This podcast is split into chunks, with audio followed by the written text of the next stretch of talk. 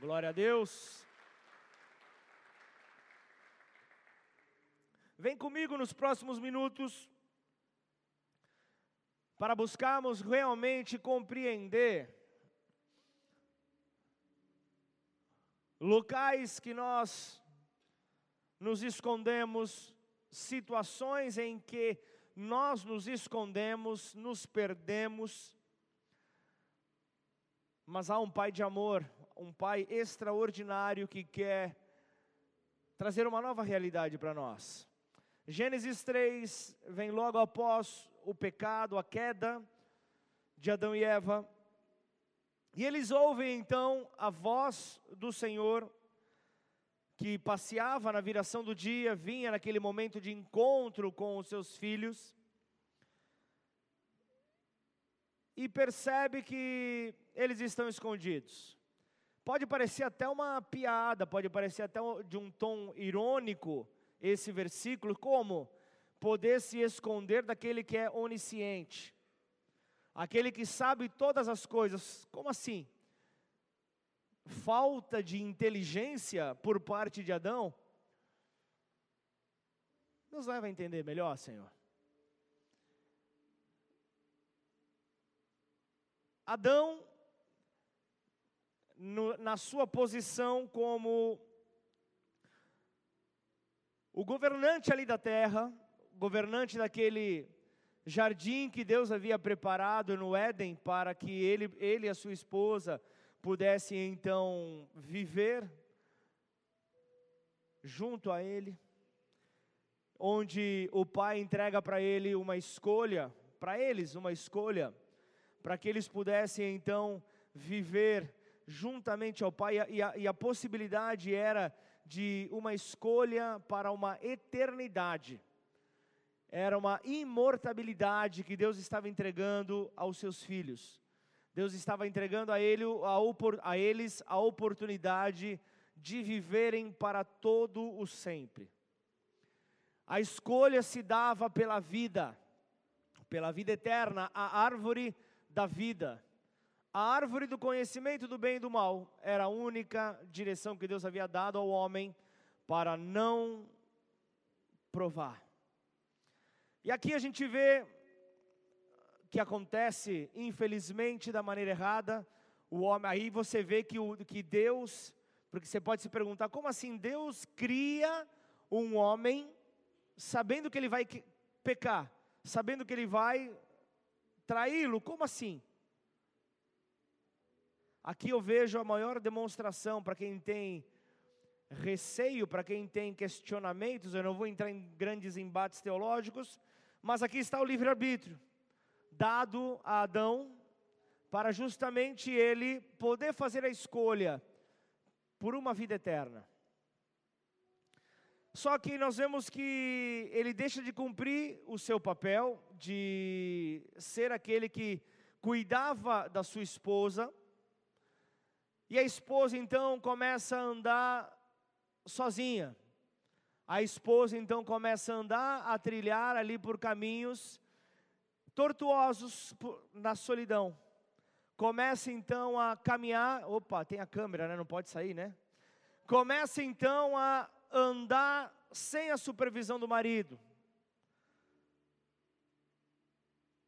A distração que por um minuto nos trai, a distração que por um minuto nos engana, nos leva a cometermos talvez as piores escolhas das nossas vidas por não obedecermos à voz de Deus.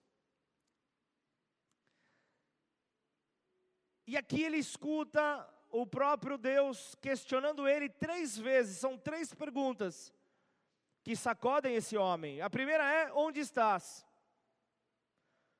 Ou seja, eu, eu, eu, eu tenho para você, filho, eu tenho uma direção, eu tenho um caminho para que você possa trilhar, mas onde você se perdeu nesse caminho? Deus sabia onde ele estava. Inclusive ali, o que ele poderia governar, usufruir, ele estava escondido diante daquilo que Deus havia criado para ele. Atrás das árvores, ele estava escondido. E ele continua perguntando: quem te mostrou que. Ele fala, eu estava nu, né? Eu, eu temi porque eu estava nu. Mas aí Deus chega e fala: Quem te mostrou que você estava nu? Segunda pergunta. E aí vem a terceira, para acabar.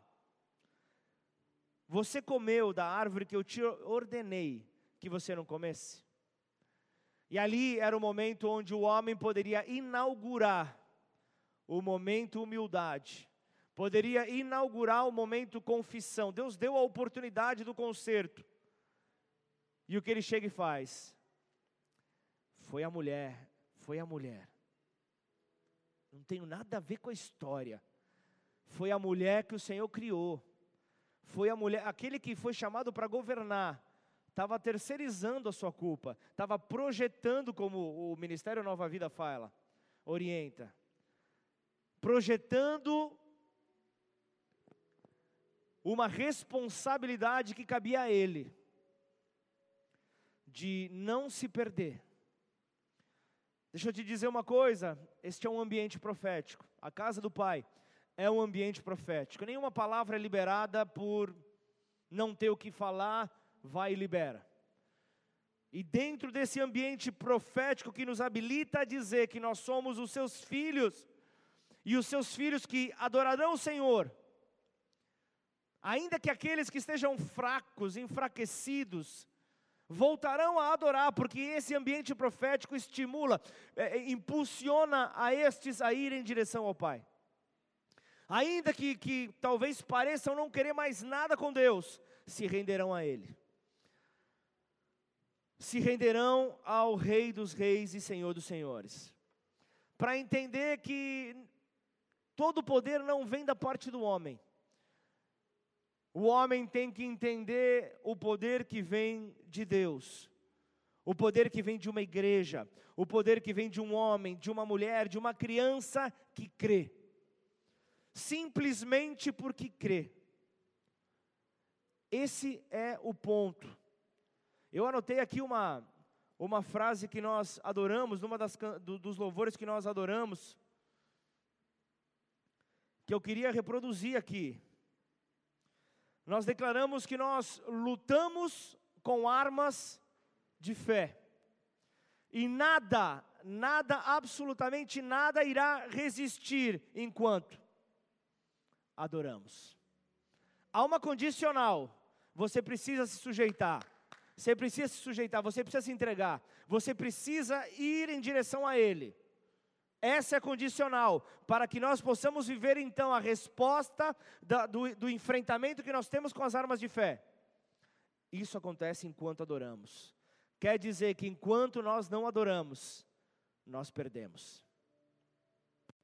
Se lembra de Êxodo, Arão e Ur, levantando as mãos de Moisés? Mãos levantadas, o povo vencia lá embaixo. Quando ele se cansava, o povo perdia.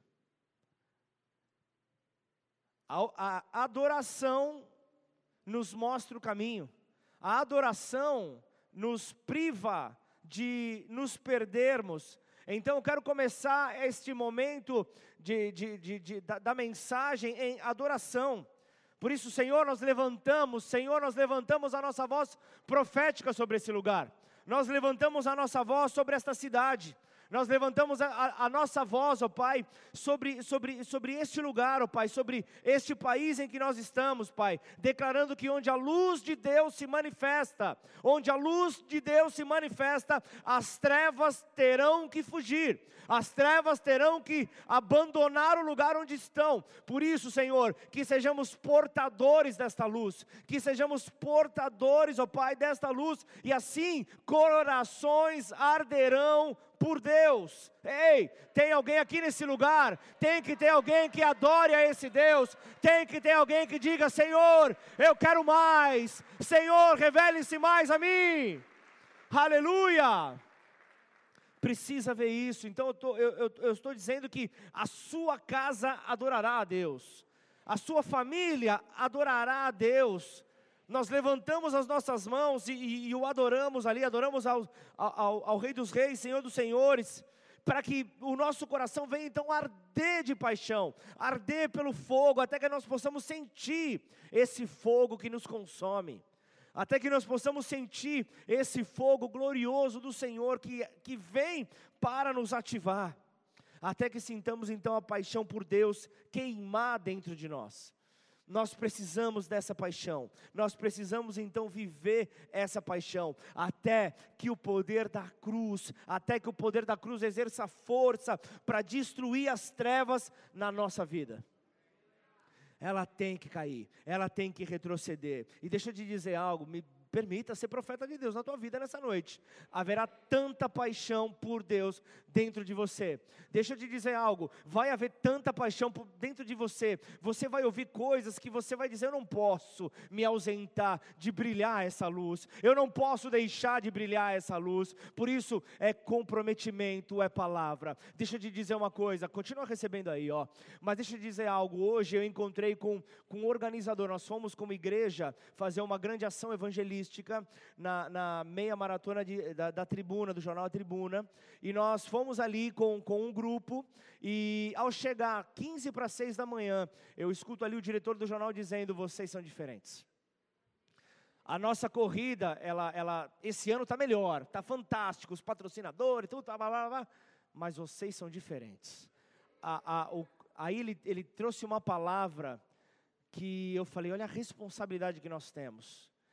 Ele disse: o comprometimento de vocês com a palavra de vocês, com aquilo que vocês colocaram como palavra para, como compromisso para adotar, vocês não voltam atrás. E aí sabe o que é o mais fantástico? É você poder ver ali no final pessoas ali chegando, é, é, tomadas pelo cansaço, recebendo um ânimo novo, pelo amor de Deus sendo liberado de graça sobre aquelas vidas. Então deixa eu te dizer algo. Ano que vem, eu quero agradecer a você que se comprometeu, que deu seu nome, esteve presente lá às seis da manhã de um domingo, por, por amor a alguém que você de repente nem conhece e talvez nunca venha conhecer, mas que a tua vida pôde passar essa luz. Eu quero que a igreja dê uma salva de palmas a esses voluntários. Em nome do Senhor Jesus recebam o galardão dos céus dado pelo Senhor. Ano que vem, por causa desta palavra, que você possa ser renovado nesse amor, que você possa ser renovado nessa paixão por vidas e você queira ver pessoas vendo desse amor, sem você precisar pregar um único versículo, pessoas sorrindo, pessoas vivendo o amor de Deus. Esse é o nosso papel, igreja. O nosso papel não é dizer eu aceitei Jesus, eu estou salvo, eu vou para o céu. Vai, vai para o céu, beleza. Mas quantas vidas poderiam ir para o céu por meio da tua vida? Igreja, chega de, chega de você disfarçar que não é com você. Deus está te chamando. Deus está te chamando para algo grande. Deus está te chamando para um compromisso. Onde está você? Assim como Deus perguntou para Adão: Onde está você? Sabe que tem uma palavra que vem me ministrando há um tempo. Ministrei algo similar na nossa igreja em Campinas, quinta-feira. E eu quero compartilhar nessa noite. Eu quero falar de algo que talvez tenha se apagado dentro de você. E essa hora, não adianta quem está à sua direita, quem está à sua esquerda, é com você, é você e Deus. É você e Deus. Deus é o único que sabe como está o seu interior. Por isso, não endureça o teu coração. Você já entrou aqui, você já adorou, você está pronto para receber aquilo que Ele quer falar com você. Está pronto? Glória a Deus, hein? É só o Ronaldo estar tá descansando que o, que o meu retorno volta, né? O Ronaldo está de boa hoje ali pegando a palavra. O retorno tá tinindo. Deixou aqui o legado bom. Semana que vem está de escala de novo. Eu quero falar sobre aqueles que se perderam dentro de casa. Posso ouvir um amém? Não tenta entender com a razão. Se você tentar entender, você vai lutar a mensagem inteira tentando contra-atacar ou rebater aquilo que eu estou falando recebe da parte de Deus e, e vai digerindo essa palavra, vai permitindo que essa palavra entre, que essa palavra é, ganhe forma dentro de você. você vai ver realmente algo acontecer. Você vai ver algo sacudir dentro de você. Então quero trazer clareza, para não ter nenhum tipo de confusão, preciso trazer clareza a respeito desse assunto. Eu espero, ao anunciar nessa mensagem hoje, que venha entendimento, que venha quebrantamento, e quando ela terminar, possa gerar uma explosão dentro de nós. Possa gerar uma explosão. Quem pode dizer amém para isso? Que possa gerar algo dentro de nós. Senhor, nos conduza, Pai, conforme a tua vontade. E deixa eu te dizer algo: o seu coração arderá por Deus. O seu coração arderá por Deus. Se você sair hoje daqui dizendo, Cristo, Jesus, o Senhor, é tudo que eu quero, já valeu a pena. Não importa quanto tempo você tiver de caminhada, isso é uma decisão diária. Então, o que significa, pastor? O que significa uma pessoa perdida para Deus? Vamos pensando nisso? Eu creio que compreender acerca desse assunto, eu creio que compreender pode nos libertar de, do espírito do engano. O espírito do, engano que ele é sutil, o espírito do engano que é, que é silencioso, o espírito do engano, o espírito do engano que vai sorrateiramente, vai devagar, vai de uma maneira bem sorrateira e vai entrando no nosso entendimento, nos trazendo confusão. Muitos acabam se enganando e, e nem percebem. Muitos acabam se enganando e não conseguem nem perceber. Sabe, muitas vezes coisas são feitas com, com boas intenções. Coisas são feitas com boas intenções, mas logo nós percebemos que nós estávamos é, errados, já não poderíamos mais continuar naquele caminho, mas nós insistíamos, porque não tínhamos uma leitura correta. E é simples poder entender isso. É simples poder entender, assim como a serpente enganou os sentidos espirituais de Eva. Saiba que o engano é muito forte nessa geração. O engano no nosso meio, ele é muito forte. Ele é realmente intenso. Muitos não conseguem discernir entre o evangelho do homem e o evangelho de Deus. Evangelho do homem, como assim? Paulo, ele fala em Gálatas 1, versículo 8, mas ainda que nós, ou mesmo um anjo vindo do céu, pregue evangelho diferente. Como assim? Outro evangelho. Há um único evangelho, só, só existe um único evangelho do nosso Senhor. Não há interpretações. O que você distorce já é algo do homem, não é da parte de Deus. Sabe, o problema se dá quando o homem pega o evangelho para si. Quando o homem pega o evangelho para si e busca então dar, colocar uma forma para ele, quer colocar então ali um, um, um, um, formato, e a ideia não é que Deus vá até o homem, mas a ideia é que o homem vá até Deus. A ideia é que o homem entenda qual é o sentido dessa caminhada. Por isso é que famílias se endurecem tanto. Por isso é que famílias se endurecem tanto. Muitos filhos não querem congregar com seus pais. Muitos filhos não querem caminhar juntos. A, a, as intenções até foram boas. As intenções até foram boas. A sua adoração foi real. A sua adoração foi verdadeira. Maravilha. Mas o engano não quer saber. O espírito do engano não está nem aí para isso, ele usa da ignorância e aproveita então ver a pessoa como alguém que não tem fruto. Alguém que, se ficar sentado na igreja, não vai ter problema nenhum, afinal de contas, não dá fruto, não mostra Jesus para ninguém, está lá, dentro, fora, não vai fazer diferença para o nosso adversário. Mas, mas me permita dizer algo: isso acabará isso vai acabar, porque quando Deus vem com uma palavra, quando Deus vem com uma palavra é para dar fim a uma coisa, para começar outra nova. Para começar outra nova, então eu espero que nós, igreja, juntos, eu espero que nós juntos nós possamos dar fim a todo e qualquer tipo de engano que assola todo cristão nessa terra. O espírito do engano que assola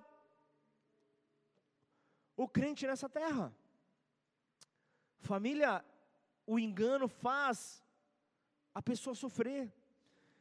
Ela que acaba sendo é, conduzida, presa a métodos aprendidos, métodos ali que não, não tem a essência da vida de Deus. E, e pensa num tempo onde a igreja se tornou virtual em, em muitos sentidos.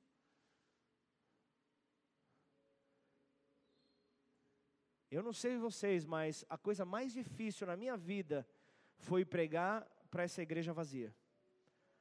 No meio da pandemia, pregar, ver o, os levitas adorando, fazendo eco na igreja, pregando para ninguém, não tendo reação nenhuma. Por isso vocês vão ter que me aguentar mais uns bons anos falando sobre o retorno.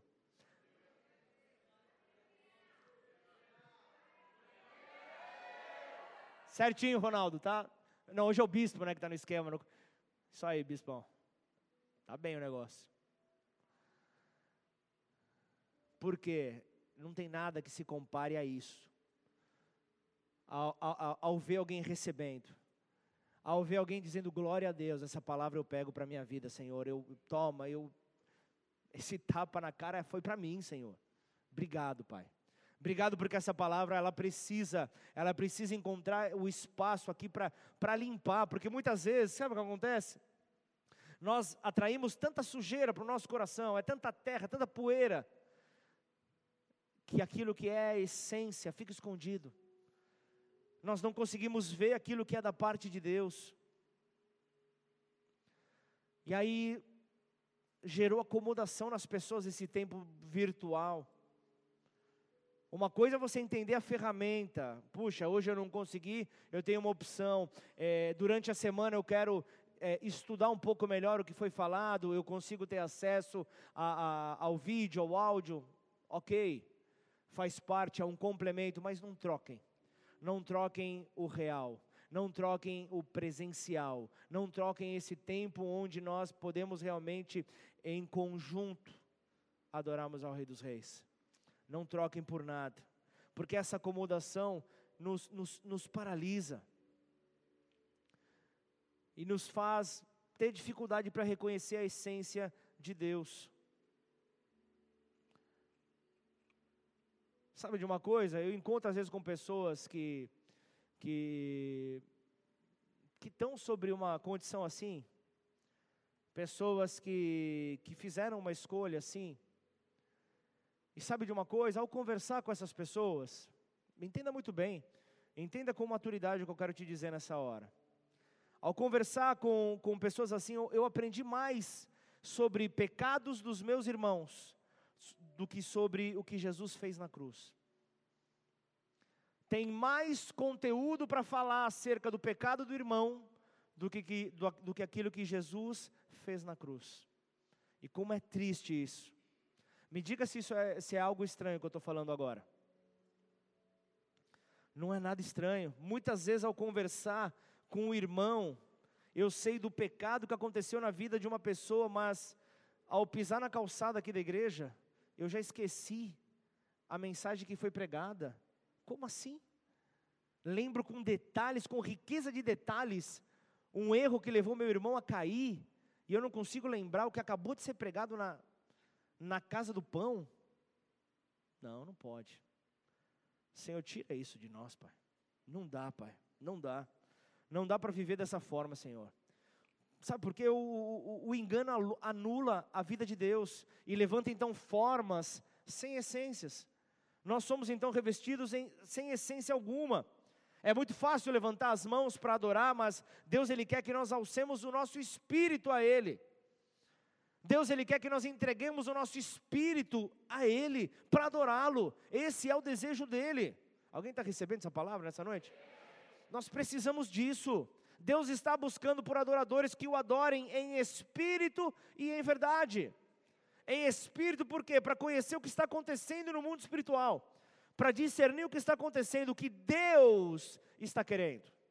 E em verdade, justamente porque, ainda que na sua vida existam erros, ainda que na sua vida estejam ali alguns erros, há uma paixão pela verdade, há uma paixão pela verdade dentro de você, que o seu coração não se corromperá, o seu coração não se corromperá porque você está rendido aos pés da cruz, você está rendido a essa verdade que liberta.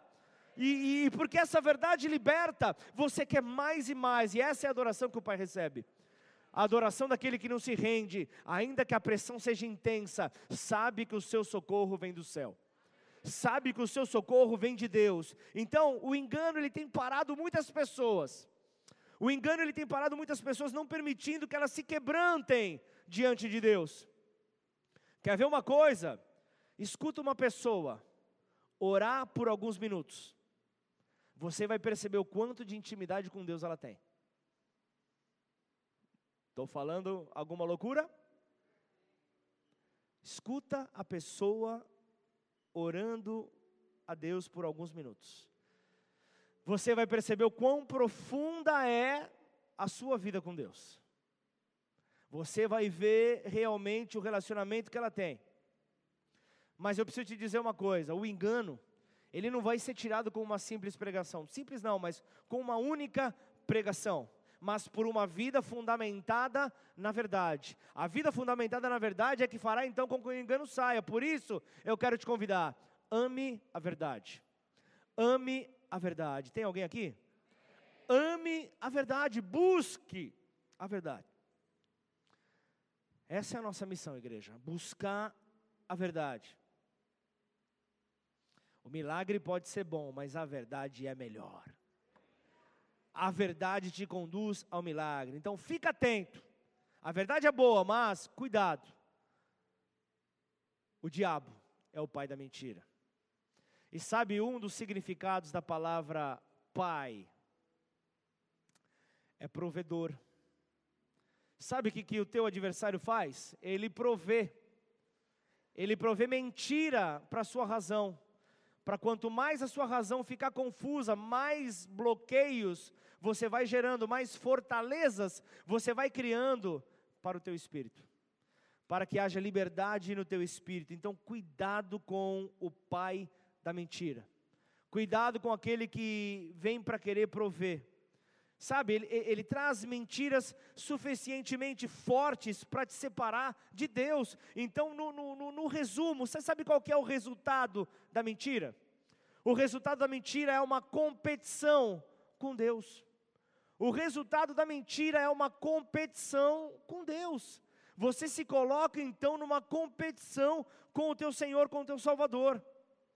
Então, conforme o teu adversário vai provendo mentiras para a tua vida, o seu coração é enganado e nós podemos ver isso pela dureza que se forma nele, pela dureza que se forma no coração. Então, as palavras não adianta, não entram as palavras não entram, o seu coração se endurece. Nada consegue romper um coração que não está sujeito à palavra de Deus, que não está disposto a receber a palavra de Deus. Então nós temos Deus falando: Eu trocarei o coração de pedra e colocarei um coração de carne. Eu trocarei o coração duro. Então, o que é, o que é esse coração de pedra? O coração de pedra é aquele que questiona Deus. O, o coração de pedra é aquele que busca na razão o que deveria ser discernido no espírito, mas quer com a razão encontrar uma saída. Se você se lembra da mensagem transplante de coração, se você não viu, procura lá no, no podcast. Transplante de coração é o que Deus quer fazer. Porque ele, Deus ele quer te falar, mas você precisa ter a plataforma para recebê-lo. E não é um coração de pedra, mas é um coração novo é um coração novo que fará então com que você receba aquilo que Deus vem trazer para você. A mentira quer primeiro endurecer teu coração, para que o engano possa vir, para que você ande, ande longe da verdade, distante da verdade. Essa é a vontade, essa é a artimanha de Satanás, por isso não ignore as suas artimanhas, não ignore a sua maneira de agir. E é interessante o que o Senhor está fazendo nesse lugar.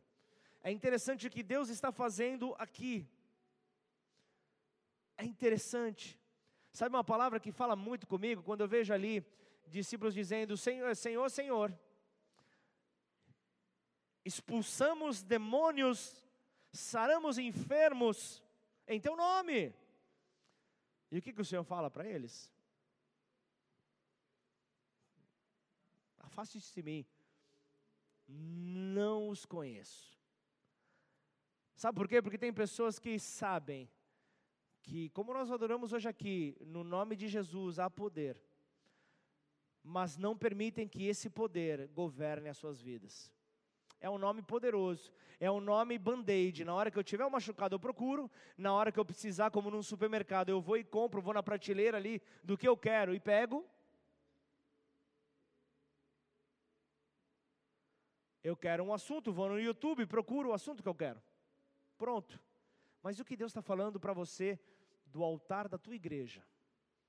Tenha fome pela verdade, tenha desejo pela verdade, tenha desejo por, pelo governo de Deus sobre a sua vida. Não escute do Senhor no grande dia, afaste-se de mim. Eu não te conheço. Procure a cada dia, coloca como um desafio da tua vida conhecer mais e mais ao teu Senhor. Procura conhecer mais e mais ao teu redentor. Até porque Deus ele não tem problemas comigo, não tem problema contigo, ele quer nos governar. Porque ele é rei. Ele é rei sobre, ele é rei sobre toda a terra. Ele quer nos governar. Por isso é que muitos adoram a Deus, muitos adoram a Deus, mas não permitem que Deus governe as suas vidas, que Deus governe a sua agenda. Deus acaba sendo um Deus distante. Então é interessante ver que se, se nós não tivermos o, o conceito correto da palavra perdidos, nós não entenderemos a mensagem dessa noite. Nós teremos dificuldade de, de nos entregar a mensagem dessa noite. Ei, por muito tempo, ao ver o mestre falando isso, não vos conheço, eu pensei que Jesus estava falando com pessoas incrédulas, pessoas que criam em outros deuses. Eu pensava justamente isso, mas não. A mensagem era para a igreja. A mensagem era para a igreja, não era para os de fora, era para a igreja que ele estava falando. Era para a igreja que o mestre estava se direcionando. O Senhor não tinha uma mensagem para o mundo lá fora, a mensagem dele é para a igreja. A mensagem dele é para nós. Os que fazem maldade não, não são aqueles que, que têm o mal, carregam o mal nos seus corações, mas são aqueles que fazem as coisas no nome de Deus, sem que Ele as tenha enviado. Tem alguém ainda comigo aqui? Sem que o Pai tenha nos enviado. Então nós temos que reativar o temor, nós precisamos reativar o temor de Deus nas nossas vidas para não viver no engano. Quer um exemplo? Eu, eu sou casado com a minha esposa, porque eu temo a Deus, eu não a, não a adultero, porque eu temo, em primeiro lugar, a Deus, e segundo, porque eu a amo. E em segundo lugar, porque eu a amo. Sou pastor aqui nessa casa, sou pastor desse, desse ministério, não porque me, me, me sequestraram, me ameaçaram, me, me forçaram, mas é porque eu temo a Deus e eu sei da chamada que Deus me deu. Então o temor a Deus vai trazer clareza para o teu caminho. O temor a Deus vai tirar alguns questionamentos que não são necessários, que na verdade só vem para tomar o teu tempo, para gastar a tua energia. Portanto, que volte o temor a Deus sobre as nossas vidas que não falte, isso é algo que nós temos que clamar todos os dias, porque nós somos bombardeados. A palavra de Deus fala que o diabo está em derredor, tentando nos tragar. Ou seja, vacila para você ver, você vai tomar uma rasteira. É isso que ele espera, um vacilo teu para você dar uma rasteira. Por isso é que ele dá ordem aos seus anjos ao nosso respeito para estarem ao nosso redor, enquanto aqueles que estão ao derredor não conseguem avançar mas nós temos que ter essa vida em, em, em adoração. Lutamos com as nossas armas de fé. Amém? É, é, é assim que nós temos que caminhar. Sabe de uma coisa? A igreja vê ao perdido como uma pessoa que caminha incrédula, como uma pessoa que caminha sem salvação, ok? Pode ser uma pessoa que precisa realmente da esperança da salvação, mas me permita fazer você refletir nessa noite. Me deixe fazer você refletir nessa noite, mas e os salvos que estão perdidos? O que fazer com eles? E aqueles que entregaram, que reconheceram Jesus como seu Senhor, seu Salvador, mas estão perdidos, o que fazer com eles? E eu não estou falando daqueles que estão na gandaia, daqueles que estão na, na loucura lá fora. Eu estou falando dentro de casa. Daqueles que não têm problema com a salvação. Entendem a salvação, sabem da salvação, mas tem problema com a vontade de Deus. Tem problema em obedecer à vontade de Deus. Esse é o problema. Então percebam, quando nós ouvimos, a, quando nós ouvimos aquela frase, é, vamos buscar os perdidos, sempre pensamos naqueles que estão fora. Sempre pensamos naqueles que, que estão por aí perdidos.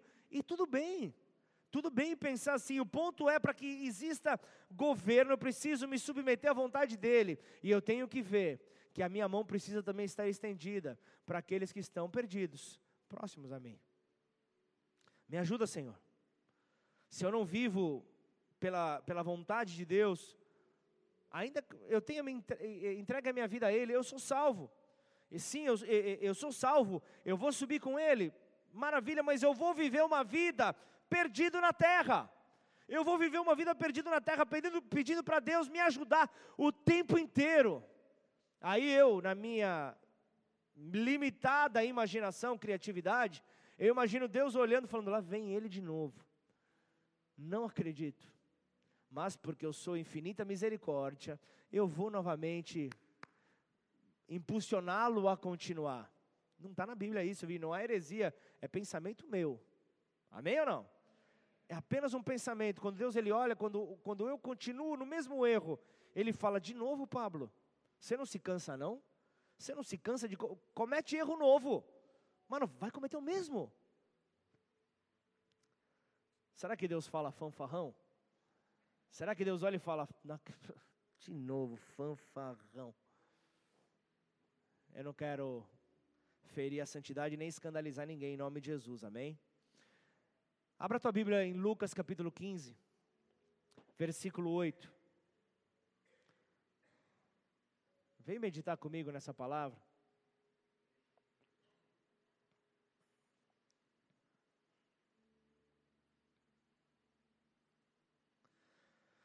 Lucas 15, 8 fala assim: Qual é a mulher que, tendo dez dracmas, se perder uma delas, não acende a lamparina, varre a casa e a procura com muito empenho até encontrá-la?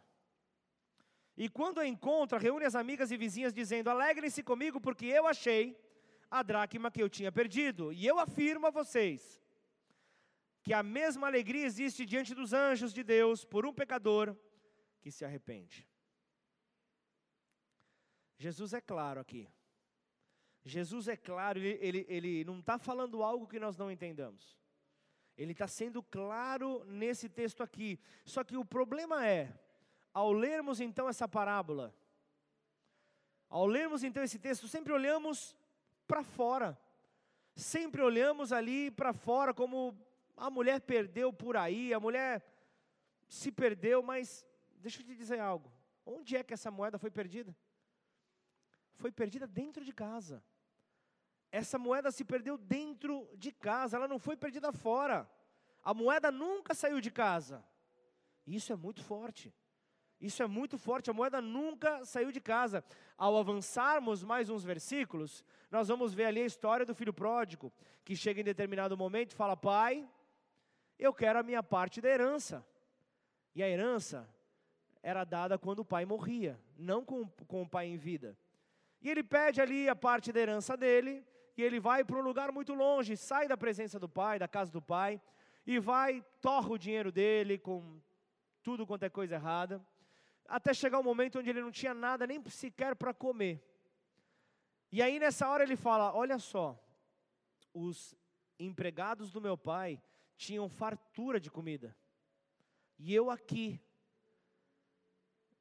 desejando a comida que é dada aos porcos.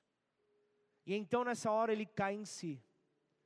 Nessa hora ele cai em si, porque só cai, só cai em si aquele que está fora de si.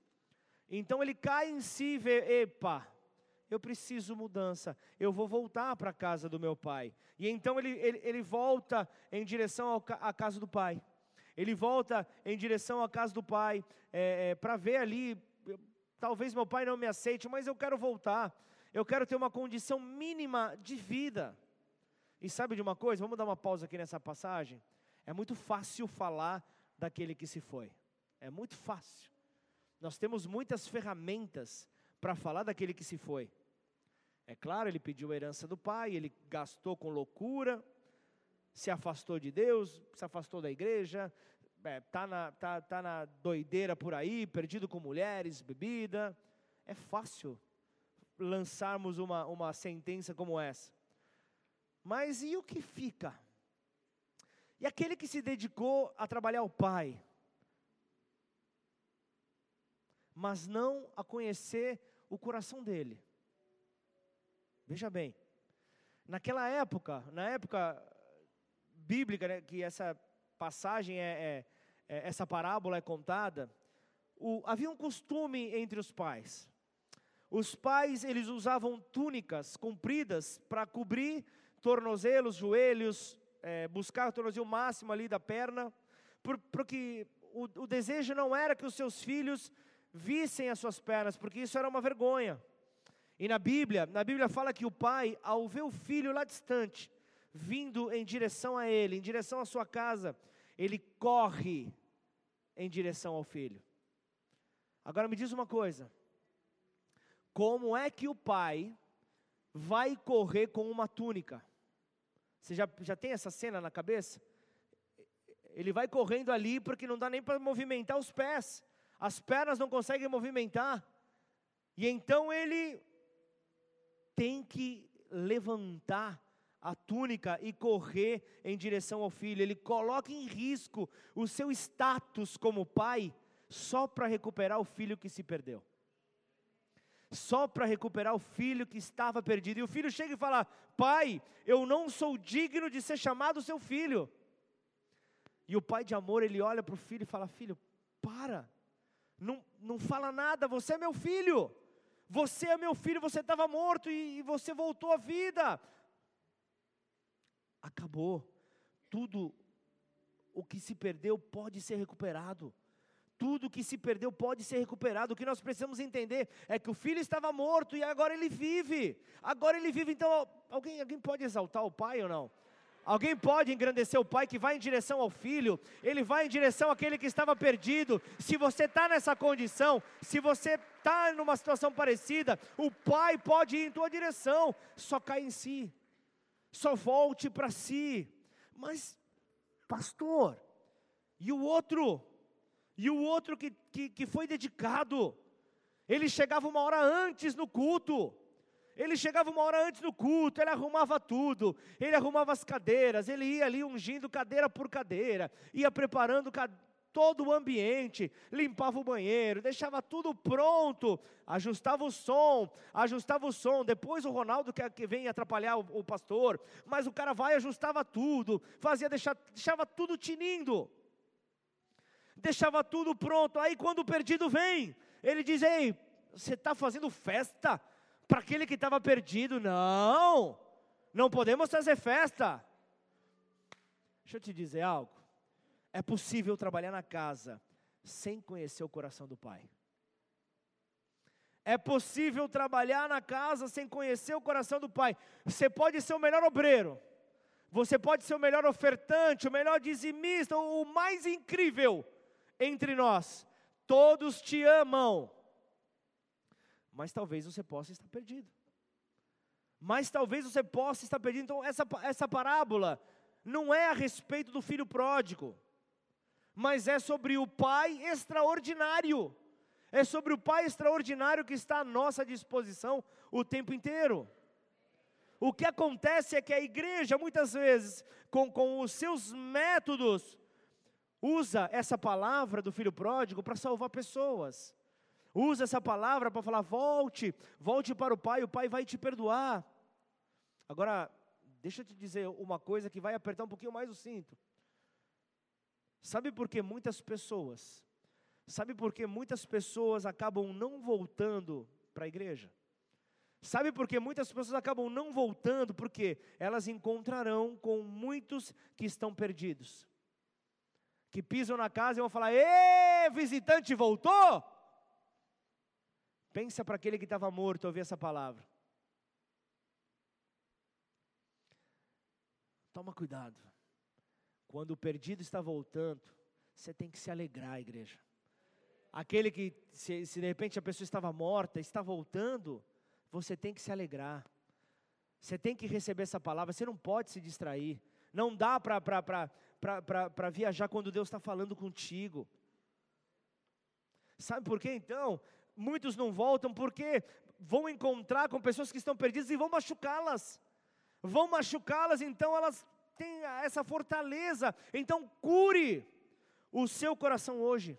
Transforme o seu coração hoje, sabe, de todo pensamento de engano, de todo pensamento de confusão. Então esse lugar, esse lugar vai ficar pequeno para a quantidade de pessoas que haverá aqui. Aleluia! Haverá então pessoas apaixonadas, pessoas que vão querer falar: "Não, a minha família não está inteira na casa. Eu vou trazer para Jesus, eu vou trazer para a presença dele. Eu quero ver salvação. Eu não aceito ver. Eu vejo, eu vejo ali, tem um mendigo ali na minha rua. Eu não posso aceitar. Eu não posso aceitar ele esperando a vida passar. Não, Senhor, transforma essa vida. Como? Ele precisa de um instrumento, ele precisa de você. Você passa na frente dele, de repente você esquiva toda vez. Está na hora de você mostrar esse amor. Está na hora de você mostrar que existe um amor que transformou a tua vida e pode transformar a vida dessa pessoa. Então prepara o teu coração para abraçar de uma maneira sincera pessoas que te feriram, pessoas que, que talvez você tenha dado tudo e depois vieram e tomaram tudo de você. Esteja pronto para perdoar. Esteja pronto para perdoar. Hoje é dia de ceia. Hoje é dia de restauração. Hoje é dia de lembrarmos a memória do sacrifício de Jesus por nós. Antes de tomar ceia, reflita: o que está de errado na tua vida? Ah, pastor, não dá para fazer uma transformação instantânea, mas você pode desejar essa mudança? Você quer essa mudança? Então declara, Senhor, hoje eu peço que o Senhor me mude. Me muda nesse ponto que eu estou errando, Pai. Me muda nesse ponto que eu constantemente estou caindo. Me tira desse engano, me livra desse mal. Para que eu possa refletir a tua luz, para que as pessoas possam ver o teu amor. Muitos pensam que estão bem até um espelho ser colocado diante deles. E então o espelho é colocado diante deles, aí você acaba vendo, epa, eu não estou tão bem quanto eu pensava. Eu preciso me arrumar um pouco, estou desalinhado. Estou desalinhado, não é possível, não é possível que eu não estava tão bem quanto eu pensava. Então, sim, podemos nos perder dentro de casa. Nós temos que estar atento a essa verdade. Nós precisamos estar alertas a essa, a essa verdade para proteger os nossos passos, para proteger os nossos pensamentos, a nossa adoração, a nossa rendição, o nosso coração, o governo de Deus sobre nós. Nós temos que estar pronto. Então, no dia que você deixar de ouvir a voz de Deus, o dia em que se converter em rotina, a vida de Deus com você, começa então o dia da perdição. O dia da perdição está ali, quando tudo se transformou numa rotina. E é por isso que os perdidos na casa acabam sendo as pessoas muito mais difíceis de se quebrantar, muito mais difíceis de se entregar à presença do Pai. E eu estou aqui nessa noite para poder então voltar a ganhar aqueles que um dia já foram alcançados. Aqueles que um dia é, já, já puderam então se entregar. Puxa, pastor, mas eu estou chegando hoje. Olha como Deus ama você. Deus está dando uma palavra para você, já para você não perder tempo, para você adiantar o, o, o, o teu relógio no tempo de Deus, para você estar alinhado à vontade dEle. Sabe que isso traz um crescimento saudável. E quando falamos de um crescimento saudável, é justamente para poder é, é, influenciar onde nós estamos atuando. É algo maravilhoso. Sexta-feira nós tivemos ali uma, uma vigília em Sertãozinho, na nossa igreja, que sentiu a pandemia. Pessoas saíram na pandemia. A igreja estava com 10 pessoas lá. E aí, pouco a pouco, vem ganhando um fôlego novo, uma alegria nova. Deus vem se movendo. Sexta-feira tinha, tinha umas 100 pessoas lá, junto, pessoal de Ribeirão Preto estava lá, e um pessoal e o pessoal deles também. Então, pouco a pouco, essa alegria vai. Mas sabe o que é o melhor? É, é a igreja ver, peraí, a minha irmã está precisando de ajuda, eu vou junto. Eu vou, eu vou com os meus braços abertos para ajudar, para fortalecer. Porque mais braços falam de mais força. Quanto mais força tem, quanto mais poder de alcance nós temos, mais perdidos nós alcançamos. E essa é a nossa missão. Nós somos chamados como igreja para gerar discípulos. Nós somos chamados como igreja justamente para gerar discípulos. E eu estou falando não de outra coisa, mas da, da sua paixão. Eu estou falando da paixão que, que, que te movia, muitas vezes, a, a, a, a ter tempo de oração, a ter um tempo de questionar a Deus, mas eu não digo não um questionamento como, como uma rebeldia, mas para buscar compreensão, buscando na leitura, mergulhando mais e mais nas Escrituras. Mas talvez essa chama diminuiu, essa chama cessou, sabe? É, aquele pregador que pedia para Deus a oportunidade, me coloca, Pai, na farmácia, na padaria, no trabalho, alguém para falar do teu amor. Mas hoje, hoje nem, nem anuncia mais que é, que, é, que é cristão, não fala nem mais sobre a sua fé, e aí virou mais um show de maquiagem. Entenda bem o que eu vou dizer. Uma, uma, uma, uma maquiagem para é, buscar é, é, tampar ali a sua vida espiritual, tentando dar uma nova ótica, deixando transparecer para as pessoas uma outra realidade.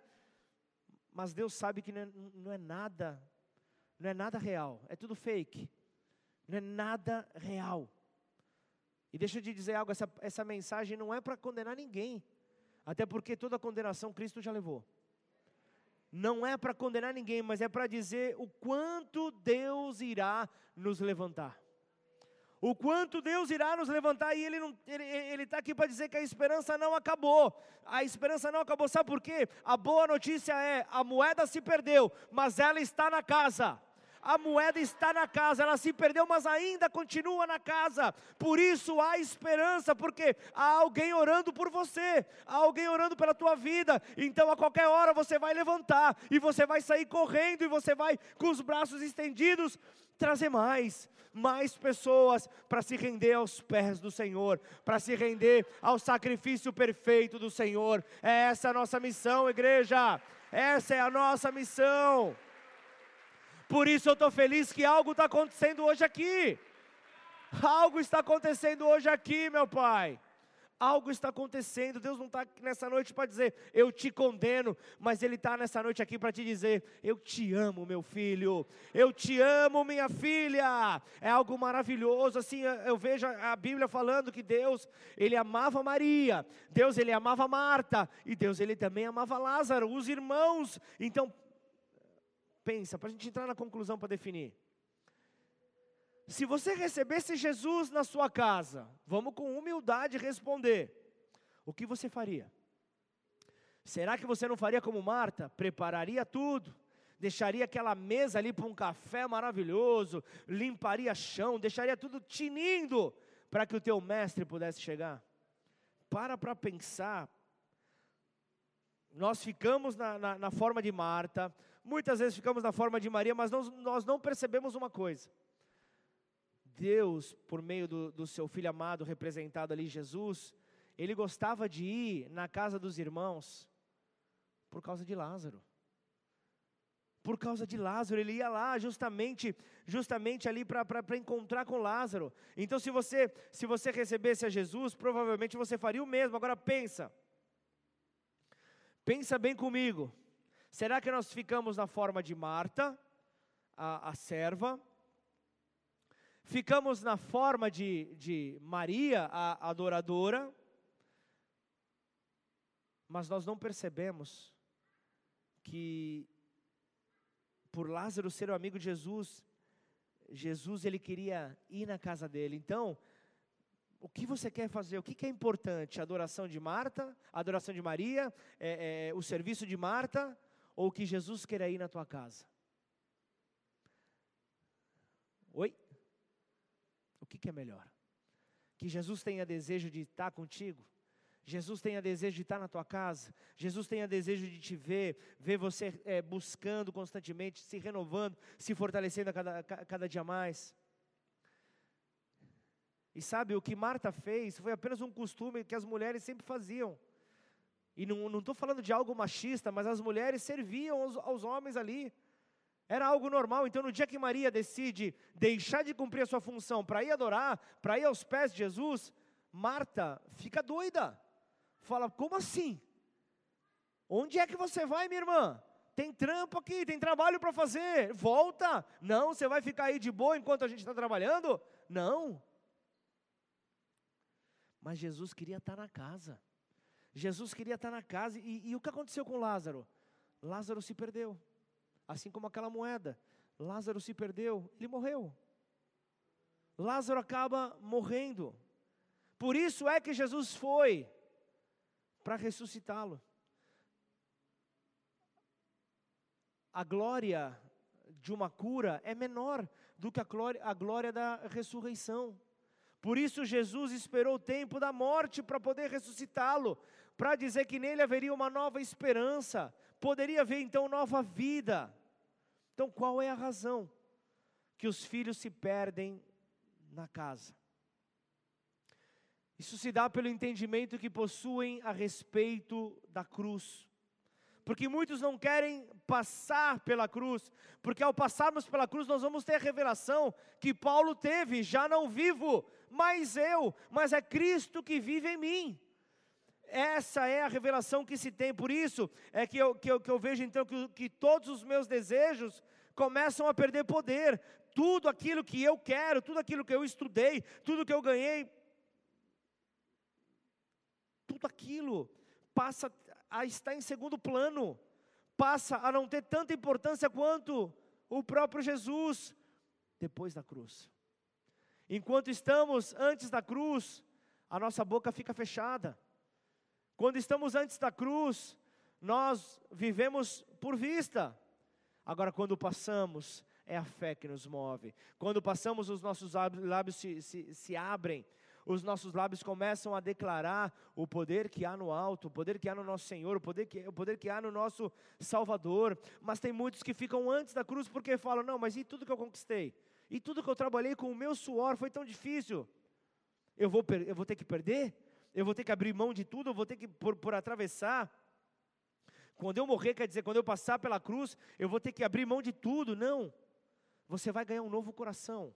E esse novo coração, ele sente de uma outra maneira. Esse, esse, esse novo coração faz a sua mente pensar de uma maneira diferente. Faz a sua mente pensar, faz a sua mente realmente é, é, é, interagir com o Senhor de uma maneira diferente. É isso que o Senhor deseja para mim e para você. O nosso lado não é que nem o, o lugar que nós temos que escolher, não é que nem os ladrões da cruz, à direita ou à esquerda, mas é na própria cruz é na morte e ressurreição com o Mestre. É, é lá que nós temos que escolher, porque quando você passa pela cruz, a sua linguagem é diferente. Você já viu alguém que, que, que, que quer ficar antes da cruz? Alguém que, que, que se afasta dos caminhos? Você percebeu como a linguagem muda? Do nada, parece um bueiro. Do nada começa a sair palavras torpes. Do nada começa a sair palavras de maldição. Mas o Senhor, Ele tem uma linguagem nova. Quando eu passo para a cruz, eu, eu, eu, eu falo para a realidade a partir da verdade. É a verdade que direciona as minhas palavras, não é mais é, o que os meus olhos veem. Mas eu começo então a ser movido pela verdade. Eu começo a ser movido pela verdade. Então, em nome de Jesus, agradeça, porque a moeda está na casa agradeça porque a oportunidade, mas é, é, entenda bem, é, é, o, é, pastor, é, me, me, esclarece, tudo bem, a mulher, mas a mulher não tinha 10, perdeu uma só, perdeu uma só, ela ainda tem, ela tem 90% de poder ainda. É triste, é triste celebrar algo que, que nunca deveria ter se, se perdido. É triste ver isso. A mulher, não é à toa que ela tinha 10. O, a, o número 10, a figura ali, o 10, representava a plenitude de Deus, a totalidade de Deus. E aquela mulher ali, ao perder uma moeda, ela estava perdendo uma parte da sua adoração. E então por isso é que bate aquele desespero. E então, quando nós entendemos, quando passamos pela cruz, o, o, o, clamor que há dentro de nós é: Senhor, por que eu estive tanto tempo longe? Por que eu estive tanto tempo distante? Por isso, nessa noite, nós precisamos nos alegrar, porque aquele que foi salvo, está voltando à vida. Não sei se não sei se você se encontra nessa condição, mas se você não está nessa condição, Deus está te fortalecendo justamente para ser a mão que vai estar estendida, não que vai estar com o dedo apontado, mas a mão que vai estar pronta para estender. Esse é o papel de uma igreja que ama, esse é o papel de uma igreja que clama, esse é o papel de uma igreja que compreende. A mulher de Lucas 15, ela faz três coisas fundamentais e eu encerro aqui. As três coisas. Em primeiro lugar, ela acendeu a luz. Segundo lugar, ela varreu. Terceiro lugar, ela procurou. Então, essa mulher é o sinal de uma igreja que tem dez moedas. Uma igreja que tem uma plenitude, uma igreja que acaba, é, é por uma distração, perdendo essa plenitude. E, e, e, ao não se conformar, ao não se conformar, ela vai buscar então aquilo que perdeu. Então, deixa eu te dizer algo: essa mulher, entendo o que eu vou dizer, essa mulher sou eu, essa mulher é você, essa mulher é a igreja. Essa mulher é a igreja, então primeiro ela acende a luz, então volte a ter um espírito aceso, volte a ter um espírito alegre, volte a ter um espírito atento que tem fome por Deus, um espírito que diz: Eu estou humilhado diante de ti, meu Senhor. Eu estou humilhado diante do Senhor. Então a mulher, ela recupera a luz. Então ela conseguiu recuperar a luz, ela conseguiu receber aquilo, aquilo que vinha então para iluminar a, a, a, escuridão, porque quando a luz vem, as trevas elas são dissipadas, então isso faz com que a mulher então encontrasse um cenário diferente, então ela começa a varrer, porque quando a luz vem, a sujeira aparece. Quando a luz vem, a sujeira é revelada. Quando a luz vem, eu enxergo ali o que, o que está me atrapalhando, o que me impedia de ver. E então ela começa a varrer, ela começa a limpar. Então, família, o que é que está no teu coração? Peça para que o Espírito aceso ilumine, para que a luz do Senhor possa iluminar o teu coração. Porque pode ser que tenha sujeira, pode ser que tenha terra, só que só a luz de Jesus vai permitir enxergar essa sujeira, para poder, poder então entender é, é, é, a, o que é buscar essa plenitude. E por último, ela começa a procurar. Ela acendeu a luz, ela varreu, ela começou a buscar. Então, volte a adorar a Deus, volte a procurá-lo, volte a, a, a, buscar entender cada vez mais acerca dele, procure a cada vez mais se, ser influenciado por ele. Então, igreja, volta para o Pai, igreja, volta para o Pai, fica de pé no teu lugar, em nome de Jesus. Vamos adorar, vamos orar, vamos clamar por esse Deus. Senhor, traz de volta a esperança, Senhor, traz de volta, Pai, aquilo que nós precisávamos, Senhor. Oh Deus, nesta noite o Senhor nos trouxe, Pai, para mergulhar no Senhor. Nesta noite o Senhor nos trouxe para enxergarmos, ó oh, Pai, tudo que precisa ser mudado em nossas vidas, ó oh, Pai. Em nome de Jesus, Senhor. Santifica-nos, ó Deus, com a verdade, Pai. A tua palavra é a verdade, Senhor. E ela não vem hoje para nos bater, mas ela vem para nos iluminar, Pai. Ela é uma lâmpada para os nossos pés. Ela vai mostrar realmente direção. Em nome de Jesus, Pai. Eu preciso de Ti. A tua igreja precisa de Ti, ó Pai. Por isso, nos leva, Pai. Nos leva a ir mais além, Pai. Em nome de Jesus, eu quero orar por você. Que talvez durante essa mensagem você foi encontrando ali, você foi encontrando encontrando ali uma forma mecânica que você vem caminhando, uma forma de compromisso obrigatório.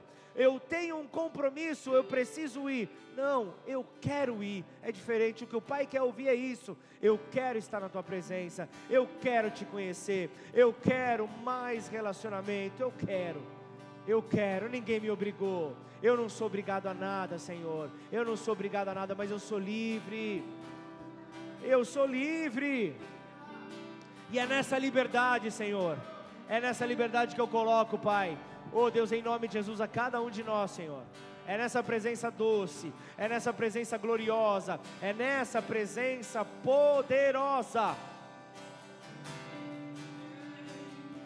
É nessa presença que nós precisamos entrar. É nessa presença que nós precisamos ir. Talvez você está aqui há muito tempo, talvez você é um presbítero. Talvez você é um diácono, talvez você é um líder de célula, talvez você é um membro antigo.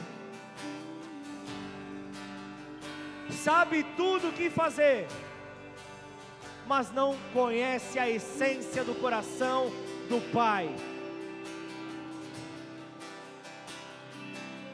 Senhor, obrigado pela tua infinita bondade.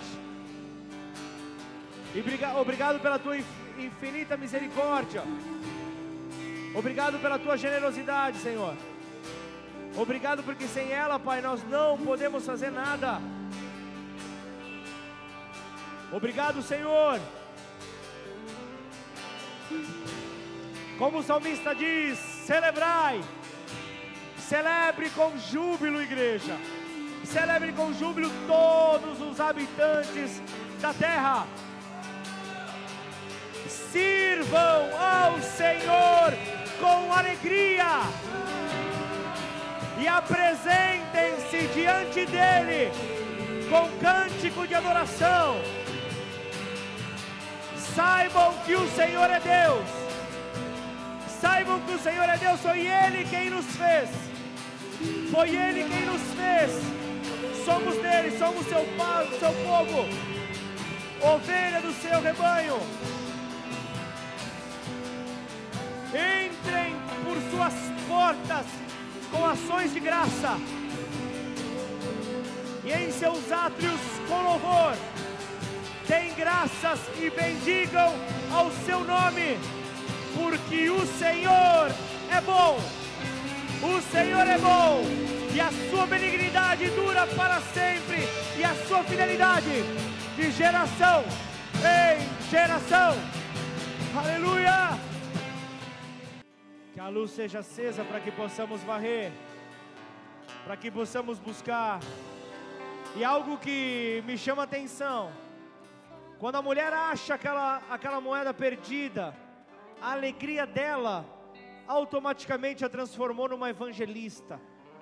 Automaticamente faz com que ela chame amigas. O texto fala, Lucas 15, 9 fala, ela chamou amigas para mostrar sua alegria do que era ter retomado a plenitude do que era ter retomado a totalidade. Você precisa chamar, você precisa falar acerca daquilo que Deus tem feito na tua vida. Você precisa testemunhar, você precisa atrair pessoas para mais perto do Pai. Você precisa direcionar pessoas no caminho que elas estão andando. Junte-se a pessoas que te levam para mais perto do Pai. E certamente você viverá tempos que você nunca antes viveu. Por isso, reflete nessa mensagem que o Senhor falou contigo nessa noite. Escute outra vez e outra vez. E pergunte ao Pai: o que eu preciso aplicar essa mensagem na minha vida? Porque o Senhor permitiu que eu estivesse acompanhando essa mensagem, recebendo essa mensagem nesse domingo o que o Senhor deseja, se é que Ele ainda não falou para você, com clareza, com clareza o assunto foi abordado para você, com clareza você foi entendendo o que Deus quer. Um espírito aceso, vigilância é o varrer e o procurar, o buscar. A Bíblia fala que quem procura, acha. Aquele que bate na porta, ela se abre. Por isso, Senhor, a tua igreja está batendo na porta nessa hora. A sua igreja está batendo para que essa porta se abra. Jesus, abra-se para nós. Jesus, revele-se a nós. Não nos deixe sermos, ó Pai, simples coadjuvantes nesta noite o Senhor quer promover aqueles que o adorarão, aqueles que crerem em seu nome, para saírem da condição de simples coadjuvantes, para serem principais na sua obra. E antes de entrarmos na mesa, eu preciso orar com você. Quero fazer duas orações. Uma com você, que, que se identificou com essa palavra. E outra com você que ainda não entregou a sua vida a Jesus. Talvez você está chegando hoje aqui pela primeira vez, mas você entendeu. É isso que eu preciso para minha vida. Eu preciso viver algo novo. E essa é a porta que eu tenho que entrar. Então, se você está nessa condição, se você quer conhecer mais sobre esse Jesus, não importa se hoje é a primeira vez que você está hoje vindo aqui. Mas se a tua decisão for eu quero, assim como duas partes dos anjos escolheram permanecer com Deus no céu. Enquanto uma terça parte escolheu seguir a Lúcifer e não se tornaram ali anjos celestiais para uma eternidade junto ao Pai, por causa de uma escolha. Faça a escolha certa nessa noite. Queira estar mais perto do Pai. Se esse é teu desejo, repete essa oração comigo. Declara assim: Pai. Pai. Eu te peço perdão. Eu te peço perdão. Por toda vez. Por toda vez. Que eu me escondi. Que eu me escondi. Por toda vez. Por toda vez. Que eu não permiti. Que eu não permiti. Que a tua luz. Que a tua luz. Iluminasse. Iluminasse. Os meus caminhos. Os meus caminhos. E assim. E assim. Eu quero me entregar. Eu quero me entregar ao seu governo. Ao seu ao seu poder. Reconhecendo. E reconhecer a maior forma de amor. A maior forma de amor manifestada em Jesus Cristo. Manifestada em Jesus Cristo. Como seu filho. Como seu filho. Que veio à terra. Que veio à terra. Morreu em meu lugar. Morreu em meu lugar. Na cruz do Calvário. Na cruz do Calvário. E ao terceiro dia. ao terceiro dia. Ressuscitou. Ressuscitou. E hoje vive está. E hoje vive está.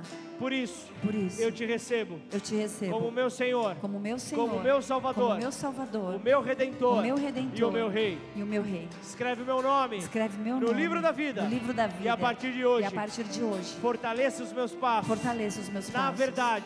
Na verdade. Que é Jesus. Que é Jesus. Da mesma forma eu quero apresentar você que essa mensagem foi como um chacoalhão. Essa mensagem veio para te revirar e tem algo se revirando dentro de você. É o Espírito Santo de Deus mostrando, chegou a hora da mudança. Por isso, se esse é teu desejo, por querer provar mais, por querer viver mais, Vem comigo nessa oração. Pai, hoje é o dia que eu me entrego por completo ao Senhor. Hoje é o dia em que, em que eu digo: chega a toda omissão, a toda falta de comprometimento, a toda falta de audição. A tua vontade, a tua voz. E hoje, Senhor, eu me rendo por completo, permitindo que o teu Espírito Santo faça o teu querer sobre a minha vida, porque o teu nome tem poder, Senhor. Porque por meio do teu nome eu irei viver o melhor desta terra, me preparando para a eternidade. Em nome do Senhor Jesus, eu quero viver uma explosão de amor junto a Ti. Eu quero que este amor seja refletido através de mim, em nome do Senhor Jesus. Vamos adorar o Senhor em nome de Jesus. Se Deus é por nós, Repete comigo: se Deus é por nós, quem será contra nós? O Senhor é o meu pastor e nada me faltará. Oremos todos juntos, Pai nosso que estais nos céus